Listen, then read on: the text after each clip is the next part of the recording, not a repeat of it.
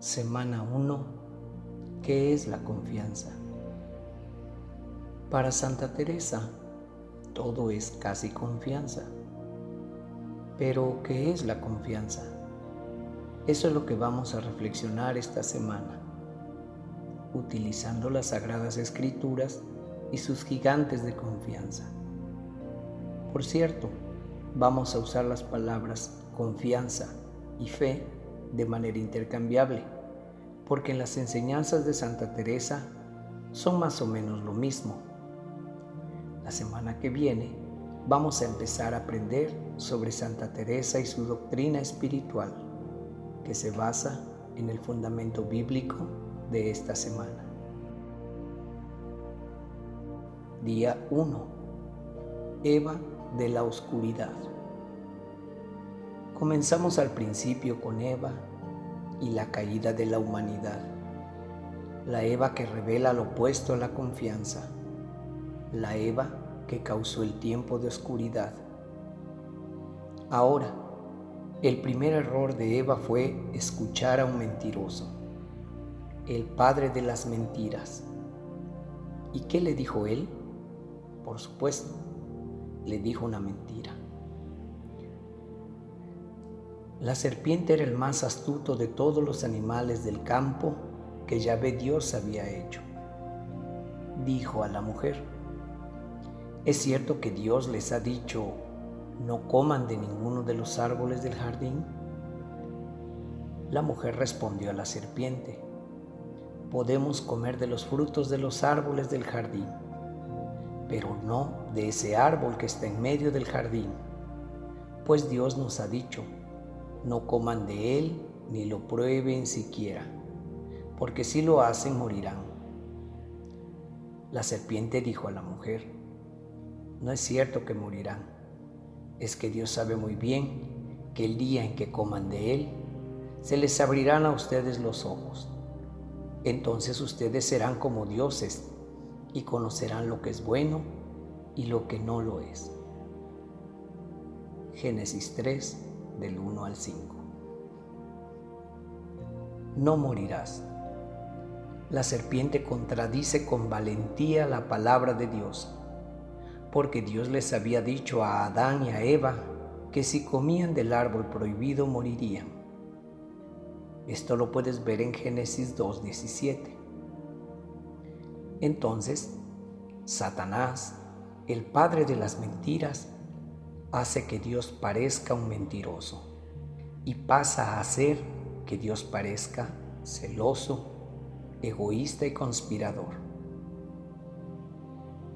Les dice, porque Dios sabe que cuando coman de Él, sus ojos se abrirán y serán como Dios. En resumen, Satanás arroja dudas sobre la bondad de Dios, haciéndolo parecer malvado y poco digno de confianza. Conocemos el resto de la historia. Eva desobedece a Dios y lleva a Adán por el mismo camino. Pero la clave aquí es notar cómo comenzó todo. Comenzó con una mentira, una mentira acerca de la palabra de Dios, una mentira que arroja dudas sobre la bondad y la confiabilidad de Dios. El Catecismo de la Iglesia Católica, en el número 397, comentando el primer pecado de Adán y Eva, va al corazón de todo. Nos dice, el hombre tentado por el diablo dejó morir en su corazón la confianza hacia su Creador y abusando de su libertad, desobedeció al mandamiento de Dios. En esto consistió el primer pecado del hombre. En adelante, todo pecado será una desobediencia a Dios y una falta de confianza en su bondad.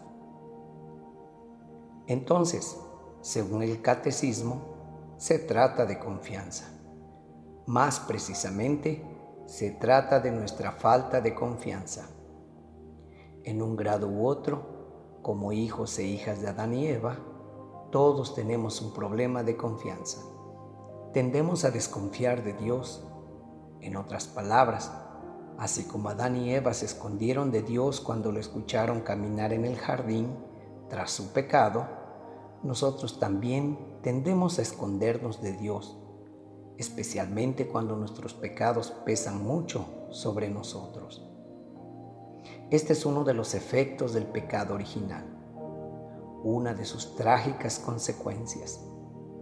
Y así, lo que dice el catecismo sobre Adán y Eva, en un grado u otro, se aplica a todos nosotros.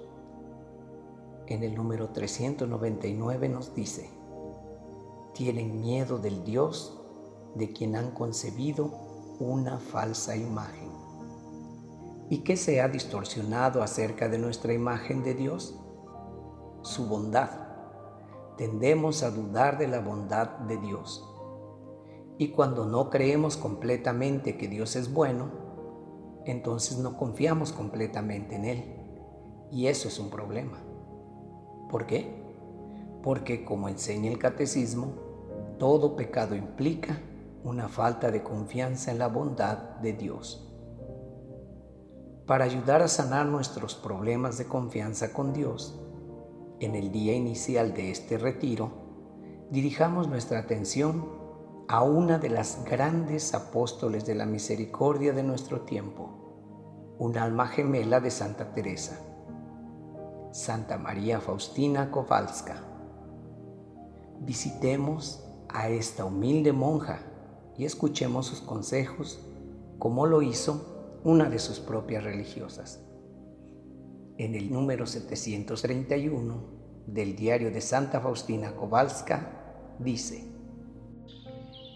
El día del comienzo de los ejercicios espirituales vino a verme una de las hermanas que había llegado para pronunciar los votos perpetuos y me confió que no tenía ninguna confianza en Dios y que le desanimaba cualquier cosa.